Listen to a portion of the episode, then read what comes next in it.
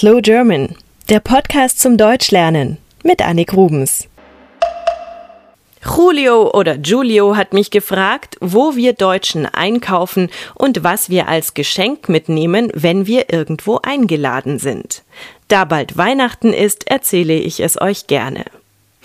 In Deutschland ist es wie in vielen anderen Ländern. Früher gab es viele sehr kleine Geschäfte in der Innenstadt oder in Dörfern. Heute verschwinden diese kleinen Läden immer mehr.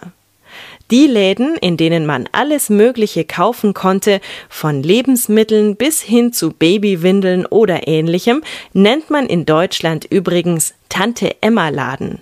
Aber wie gesagt, es gibt nicht mehr viele davon. Heute orientieren sich die Deutschen am amerikanischen Vorbild. Es gibt immer mehr Malls, also Einkaufszentren, in denen viele Geschäfte unter einem Dach zu finden sind. Vor allem in Deutschland hat dies einen Vorteil, denn hier ist das Wetter oft sehr schlecht und es regnet viel, da ist es natürlich schön, wenn man trockenen Fußes von einem Laden in den nächsten gehen kann. Schade daran ist, dass diese Einkaufszentren überall sehr ähnlich sind. Hier gibt es keine kleinen netten Läden zu entdecken, sondern meistens findet man hier nur die großen Ketten. Eine Kette ist in diesem Fall eine Ladenkette, also zum Beispiel H&M, C&A, Starbucks oder McDonald's. Ich finde es daher langweilig, in anderen Städten in solche Malls zu gehen, denn sie sehen überall gleich aus.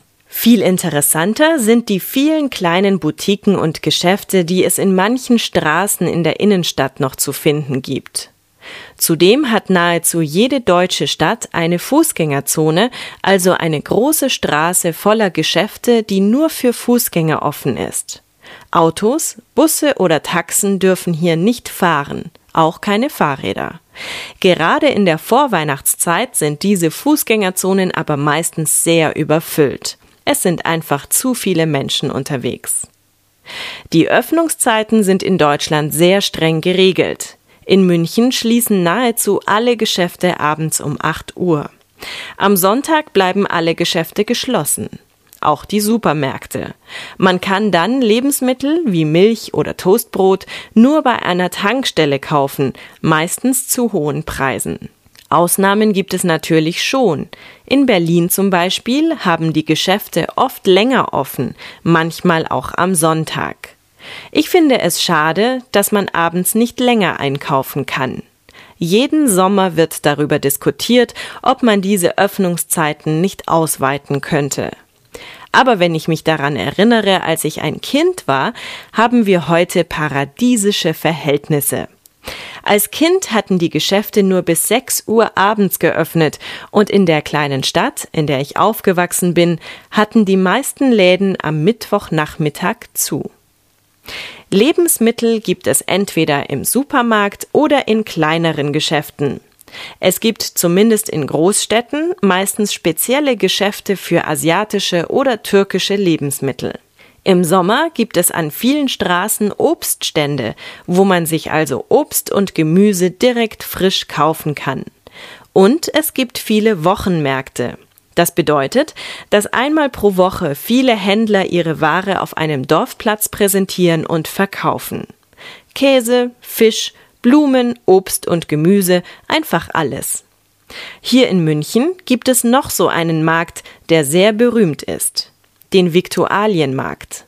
Es gibt ihn seit vielen, vielen Jahrzehnten und hier kann man im Freien bei kleinen Ständen einkaufen, egal wie schlecht das Wetter ist.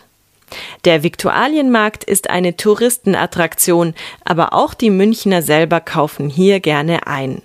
Die Ware gilt als besonders frisch, aber manches ist hier auch sehr teuer.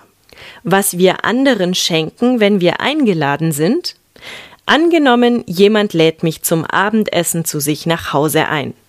Dann bringe ich einer Frau eventuell Blumen mit oder etwas Süßes oder irgendetwas Nettes, das ich gesehen habe. Eine schöne Kerze, einen netten Bilderrahmen oder so etwas. Für einen Mann bringe ich dann doch eher eine Flasche Rotwein mit, wenn er das mag. Oft kann man sich unter Freunden natürlich auch absprechen und bringt beispielsweise einen Kuchen mit als Dessert. Weil Weihnachten vor der Tür steht, überlege ich natürlich auch schon wieder, was ich meinen Freunden und Verwandten schenken könnte. Das ist gar nicht so leicht. Manche Menschen geben hier in Deutschland sehr viel Geld für Weihnachtsgeschenke aus. Ich versuche, Menschen auch mit kleinen Geschenken eine Freude zu machen. Und dann muss ich natürlich auch selber noch einen Wunschzettel schreiben, wie die Kinder es tun.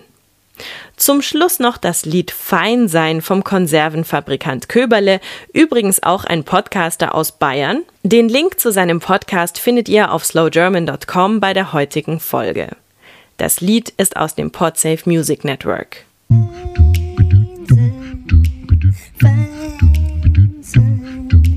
Fein sein, beieinander bleiben. Fein sein, beieinander bleiben. Er mag singen oder winden oder auch beschneiden. Hey, fein sein, beieinander bleiben. Er gescheit seine Beine klappen. Oh wow, gescheit seine Beine klappen. Es steckt ja der Fuchs in der Zipfelkappen, drum gescheit seine Beine klappen.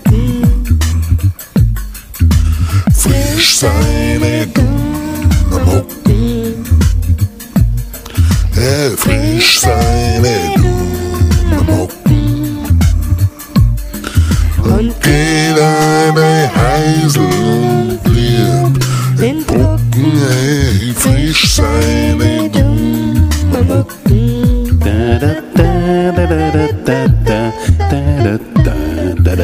Drei seine Dausikosen. Drei seine Dausikosen. Denn ist so zart, wir so verblosen. Drum drei seine Dausikosen. Oh,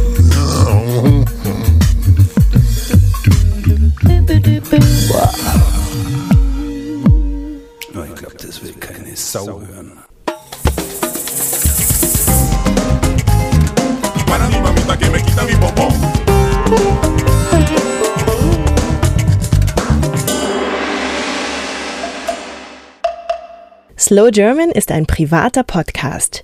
Ihr könnt die Texte zu jeder Folge auf der Internetseite slowgerman.com nachlesen. Der Text erscheint auch auf eurem iPod. Ich freue mich, wenn ihr mir im Internet einen kurzen Kommentar hinterlasst. Oder schreibt mir eine E-Mail an podcast at slowgerman.com. Ihr könnt mich auch gerne auf Twitter verfolgen oder per Skype. Mein Name dort ist Annik Rubens. A-N-N-I-K-R-U-B-E-N-S. Wenn ihr schon ein bisschen besser Deutsch sprecht oder versteht, dann empfehle ich euch meinen deutschen Podcast Schlaflos in München. Zu finden auf schlaflosinmünchen.com. Wenn ihr mehr deutsche und internationale Podcasts sucht, ich empfehle einige auf 99podcasts.de. Deutsche Musik, Filme und Bücher findet ihr auf slowgerman.com. Bis zum nächsten Mal.